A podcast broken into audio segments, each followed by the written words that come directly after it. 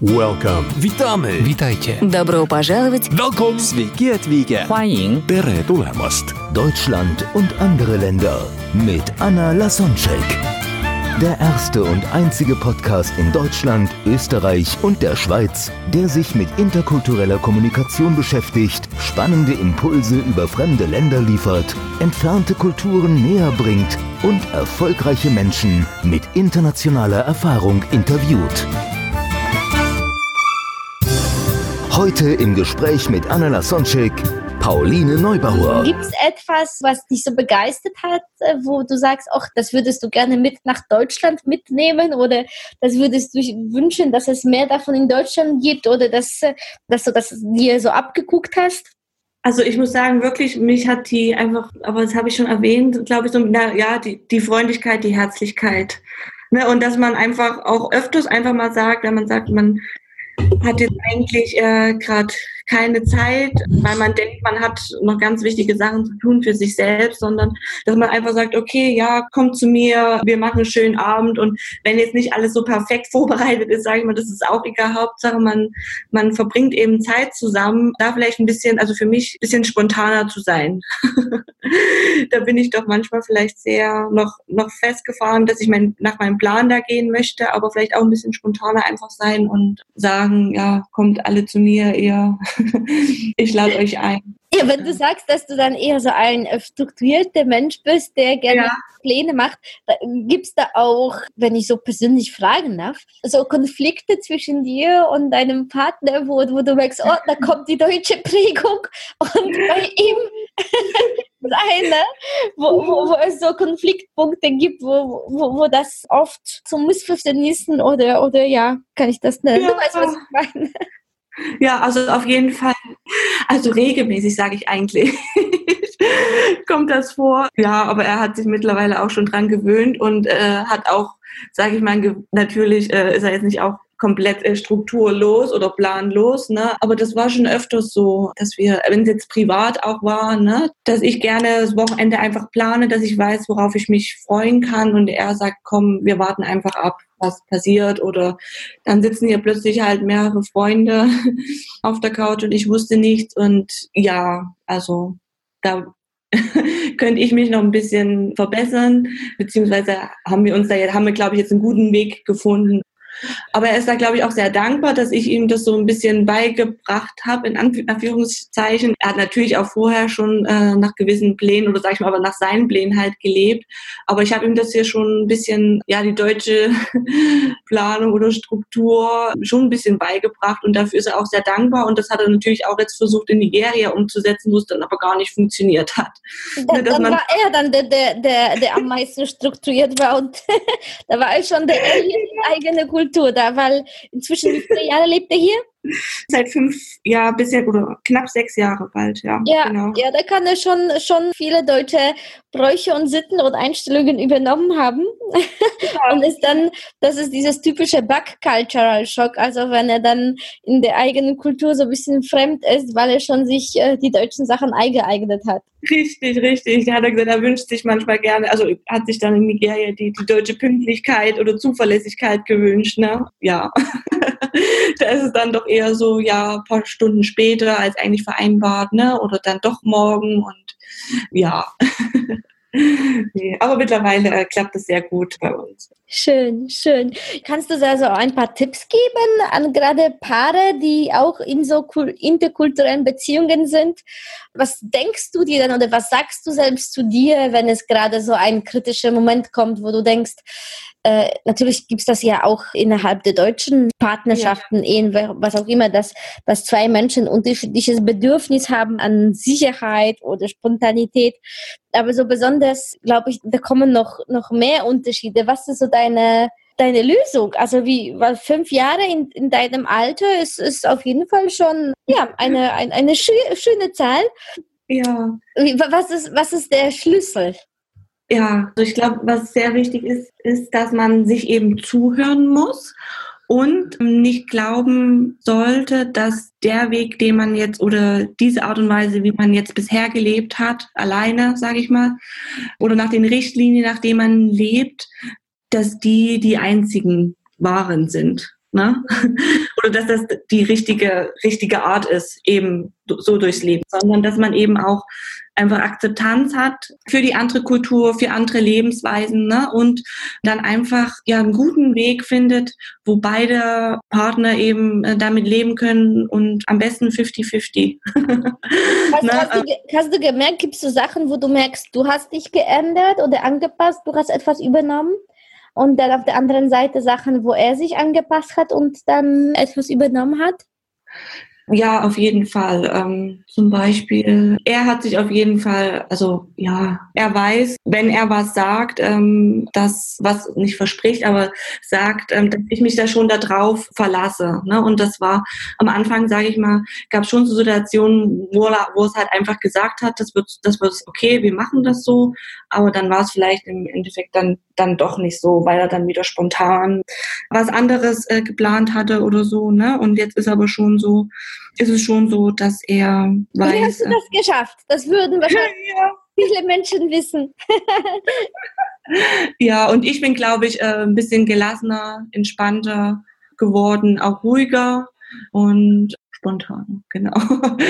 Flexibler auch mal einfach, dass eben Pläne halt nicht immer funktionieren. Hm. Das ist ja die persönliche, private Seite, aber du machst noch etwas Tolles äh, ja, beruflich oder ehrenamtlich oder, oder etwas so, so in, in der Mitte, nämlich ein tolles Projekt in Chemnitz. Magst du dazu etwas erzählen?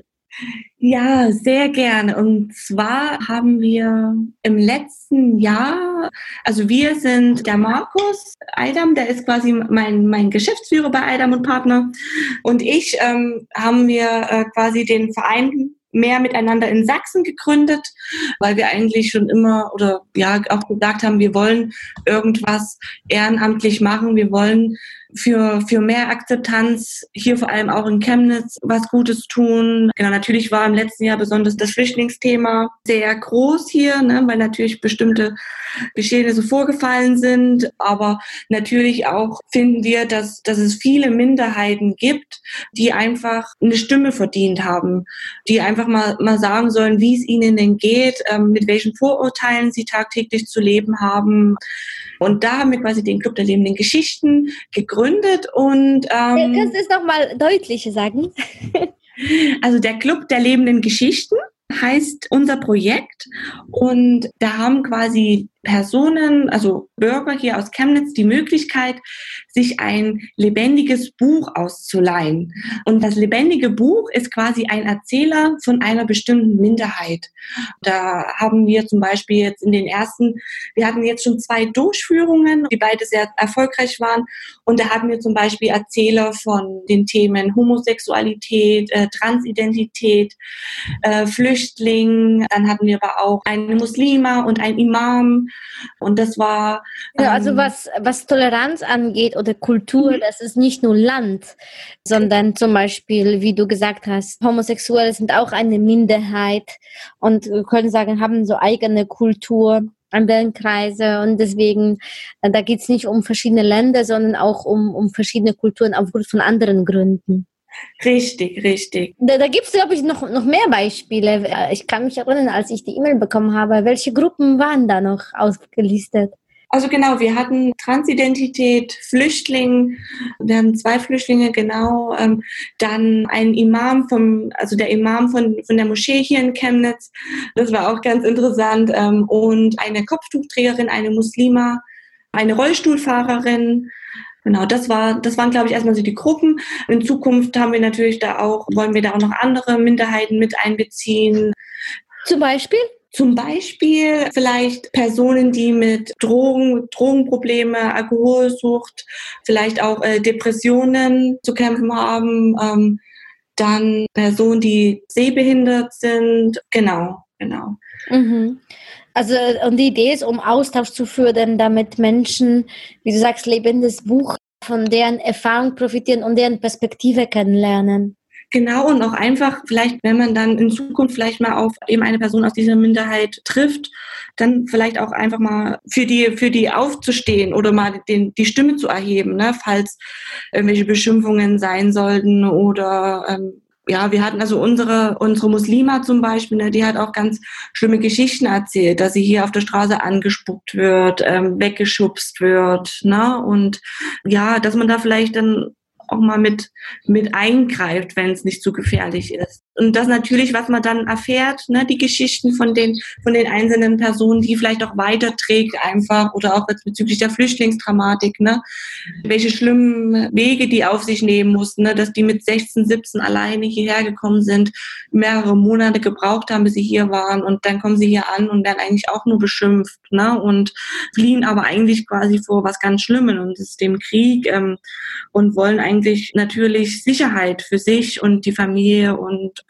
da vielleicht auch in Zukunft die irgendwie unterstützen irgendwie, dass man bei Behördengängen oder ja, das kann, man kann jetzt noch weiter ausschweifen, ne? aber das ist einfach unsere Intention dahinter, ähm, mehr Akzeptanz und Toleranz und dass man eben auch mal nach links und nach rechts schaut, wo man vielleicht auch mithelfen kann und Genau, ja, wenn, man, wenn man die Menschen nicht als Statistik sieht oder als Bedrohung, sondern dann mit die persönlich kennenlernt und dann aus der ersten Hand die Geschichten hört und diese Beziehung aufbaut, dann ändert sich unsere Einstellung äh, dann auch allgemein zu dieser Gruppe. Wenn wir jemanden kennenlernen durften, den wir vielleicht schon ein bisschen die Chance hatten zu mögen und kennenzulernen und sich auszutauschen, dann können wir das auch auf, auf die ganze Gruppe dann ausweiten und deswegen sind wir dann hilfsbereiter und toleranter.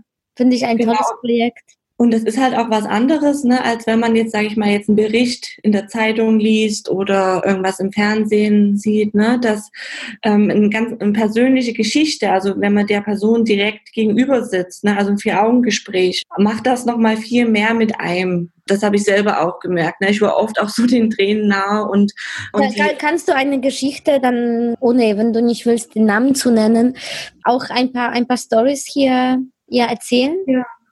Ja, sehr gerne. Die Muslime hatte ich ja schon erwähnt. Da könnte ich noch anknüpfen, ähm, dass sie zum Beispiel sagt, sie bleibt eigentlich lieber zu Hause in Chemnitz. Also sie, so wenig wie möglich möchte sie eben rausgehen, weil sie eben halt böse oft angeguckt wird, ne, weil sie beschimpft wird, bespuckt. Ja, also das kann man sich gar nicht vorstellen. Ne? Also sie getraut sich gar nicht auf die Straße eigentlich das finde ich schon sehr, sehr schlimm, wenn man ähm, nicht einfach mal zum Supermarkt gehen kann, ganz befreit, ne? Und eigentlich immer damit rechnen muss, dass bald irgendwie was passiert. Aber natürlich auch, was ganz neu für mich war, war das Thema Transidentität. Wie das ist, wenn man jetzt in einem im Körper geboren wird, in dem man sich nicht wohlfühlt. Ne, da hatten wir zwei, ähm, haben wir zwei Erzähler. Einmal eine Person, die als Mann geboren ist und jetzt quasi eine Frau ist. Ne? Und ja, das so alltäglich ist oder so so ganz banale Sachen dann aber schon so schwer werden, ne? dass man zum Beispiel überlegen muss, auf welche Toilette geht man denn jetzt? Geht man auf Frau oder auf, auf Männertoilette? Ne? Und wenn man quasi aber noch wie ein Mann aussieht, aber sich schon als Frau fühlt und dann geht man auf die andere Toilette und wird da komisch angeguckt und andersrum genauso. Ne? Ja, und wie das die Familie natürlich aufnimmt. Und das war auch so, dass die erstmal natürlich die Familien das überhaupt nicht gut fanden, manche sich auch abgewandt haben von denjenigen und das sind halt so, so, so Sachen, die, die viele Jahre brauchen. Genau. Ich finde es sehr, sehr schön, dass, äh, dass du dich da engagierst. Dankeschön, ja. Ja, und wenn ich weiter noch nach, nach deinen beruflichen Erfahrungen äh, fragen kann, äh, du organisierst ja interkulturelle Trainings. Was gibt's da Spannendes zu berichten? Hast du da auch etwas gemerkt oder für, für dich gelernt und deine eigenen Überlegungen gemacht? Was was sind so die spannendsten Stories aus deinem Berufsleben und aus den Trainings? Also hast du vielleicht ja da auch an Projekten gearbeitet, wo du gemerkt hast, das hat sich dann irgendwas zu Positivem gewandelt oder wo es, wo es die meisten Schwierigkeiten gibt? Äh, warum überhaupt rufen euch Kunden an und warum, was ist das Outcome? Äh, also was ist das, das Ergebnis von den Trainings und warum machst du das überhaupt? Wir werden quasi angefragt für ganz verschiedene Situationen interkultureller Art. Also natürlich äh, auf der auf ja, Genau, der kannst du, kannst du ein paar so Nähe bringen. Genau, genau, genau.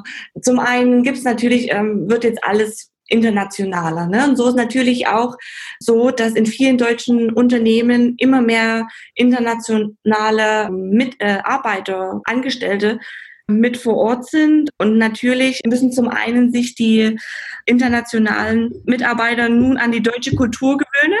Ne?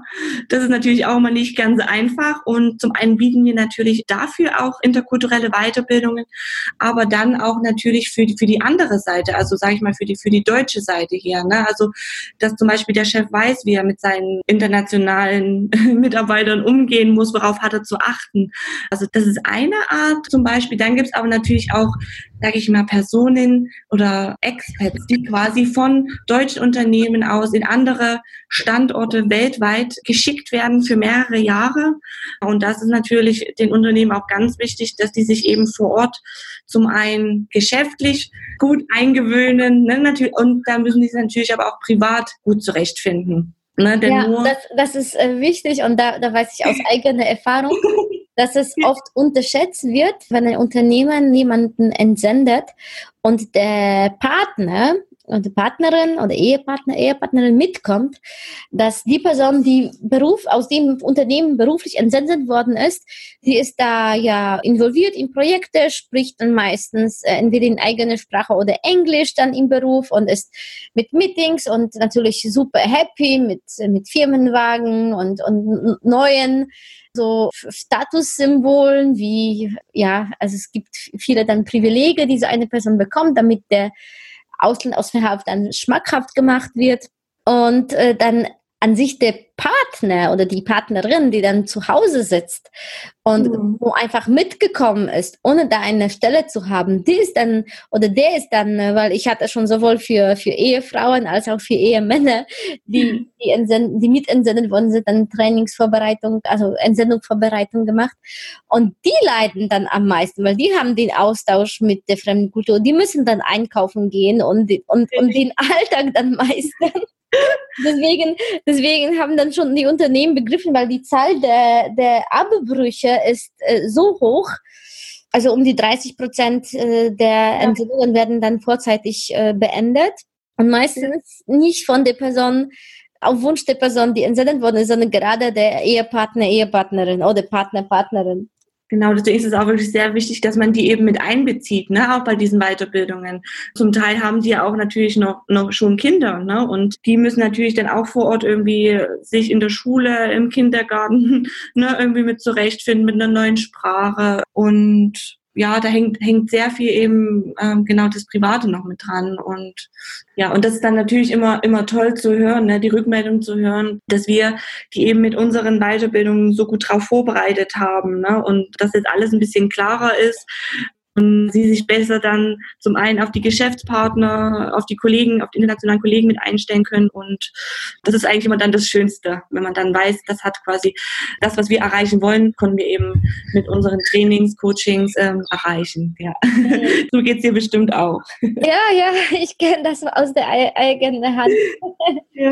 Was auch oft unterschätzt wird, genauso wie die, wie die Partner der entsetzten Personen, ist dieses Rückkehrkulturschock. Das heißt, nehmen wir mal an, jemand ist dann für drei Jahre nach China entsendet worden ist und kommt dann nach drei Jahren mit eigenen neuen Ideen und Erkenntnissen, was das fremde Land angeht und möchte dem Unternehmen im Inland äh, Tipps geben, was wir alles anders machen können.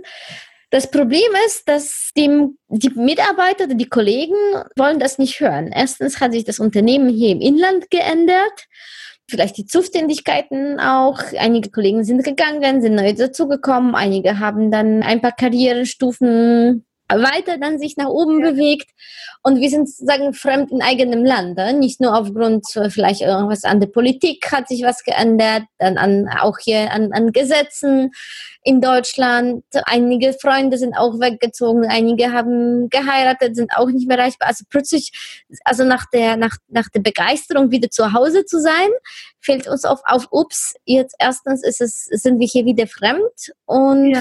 uns auch einsam, weil andere Personen können das gar nicht nachvollziehen, was wir da erlebt hatten. Und die hören sich ein paar Minütchen an, was wir so berichten. Über die ein paar Jahre, ja, das fassen irgendwie kurz zusammen. Und nach ein paar Minuten, aber die sind dann nicht mehr interessiert, weil die vielleicht entweder ja, neidisch sind oder, oder sich unwohl fühlen, weil das auch gerne gemacht hätten, aber sich nicht getraut haben oder einfach, sie können das nicht nachvollziehen und das ist, wir wollen das einfach nicht mehr hören, ja? Ja, ja. Und natürlich ist es auch was anderes, wenn man das selber erlebt hat. Ne? Dann erzählt man das natürlich mit einer ganz anderen Begeisterung und möchte da quasi wahrscheinlich viel gleich ändern. Und für Personen, die äh, das quasi überhaupt nicht so erlebt haben, ist das ganz unvorstellbar. Ne? Und dann ist es natürlich auch wichtig, dann diese Personen, die wieder zurückkommen, auch wieder gut zu integrieren, ne? dass die auch wieder Anschluss finden, auch im Job natürlich, ne? Und Akzeptanz. Und ja, das ist auch ein sehr spannendes und wichtiges Thema, was man nicht, man denkt, es ist einfach, ne, aber ist es überhaupt nicht. Hm. Ja. Ach, schön, Pauline. ich freue mich riesig, dass ich dich hier so ausfragen konnte und dass wir Zeit hatten, auch dann äh, aus deinen persönlichen Erfahrungen etwas mitzubekommen. Gibt es noch etwas zum Schluss, was ich vergessen habe, dich zu fragen oder was du gerne noch mitteilen möchtest? Ich glaube, so das Wichtigste somit erzählt. Ähm, genau, ich würde mich nur freuen oder ich hoffe, dass viele viele Menschen weiterhin so engagiert und, und offen und gegenüber neuen Kulturen sind und dass das, ich möchte einfach nur sagen, dass das für jeden, der das vielleicht noch nicht so kennt, eine Bereicherung ist auf jeden Fall und dass man, ja, man nach links, nach rechts schaut, wer bist du eigentlich, was machst du eigentlich, wo kommst du her?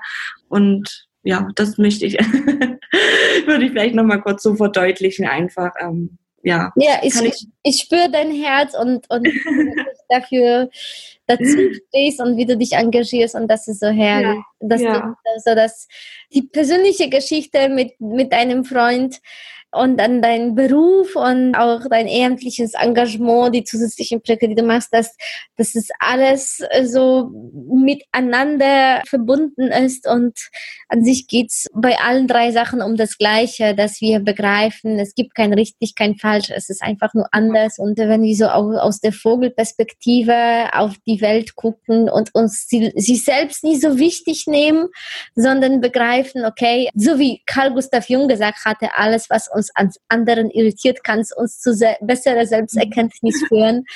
Also ich, ich liebe dieses Zitat, weil es zeigt, okay, wir können entweder, wenn uns etwas stört, dankbar dafür sein, dass es gerade bei uns anders ist, oder das als Anlass zum Nachdenken nehmen und zu gucken, okay, was kann ich, was kann ich ja daraus lernen, was kann ich mitnehmen oder wer bin ich, was sind meine Vorlieben, wie möchte, wie möchte ich es handhaben. Und die Andersartigkeit eher eher als Inspiration nützen.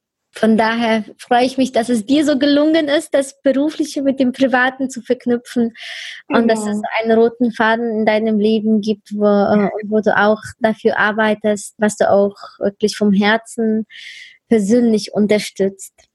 Ja, vielen lieben Dank, Anna. Das hast du sehr schön nochmal zusammengefasst. Das hätte ich wirklich nicht schöner sagen können. Und danke auch für die Möglichkeit und dass wir uns austauschen und ja, meine Erfahrungen auch so ein bisschen weiterzugeben. Genau. Ja, wir, wir hören uns bald. Nächste Woche gibt es wieder ein gemeinsames Projekt. genau. nach Krakau, eine meiner Lieblingsstädten. Und das habe ich auch dir zu verdanken. Von daher, wir bleiben in Kontakt. Alles Liebe. Danke dir. Tschüss. Danke. Tschüss. Welcome. Witamy. Witajcie. Добро пожаловать. Welcome. Sveiki atvykę. 欢迎 Tere tulemast. Deutschland und andere Länder mit Anna Lasonczek. Der erste und einzige Podcast in Deutschland, Österreich und der Schweiz, der sich mit interkultureller Kommunikation beschäftigt, spannende Impulse über fremde Länder liefert, entfernte Kulturen näher bringt und erfolgreiche Menschen mit internationaler Erfahrung interviewt.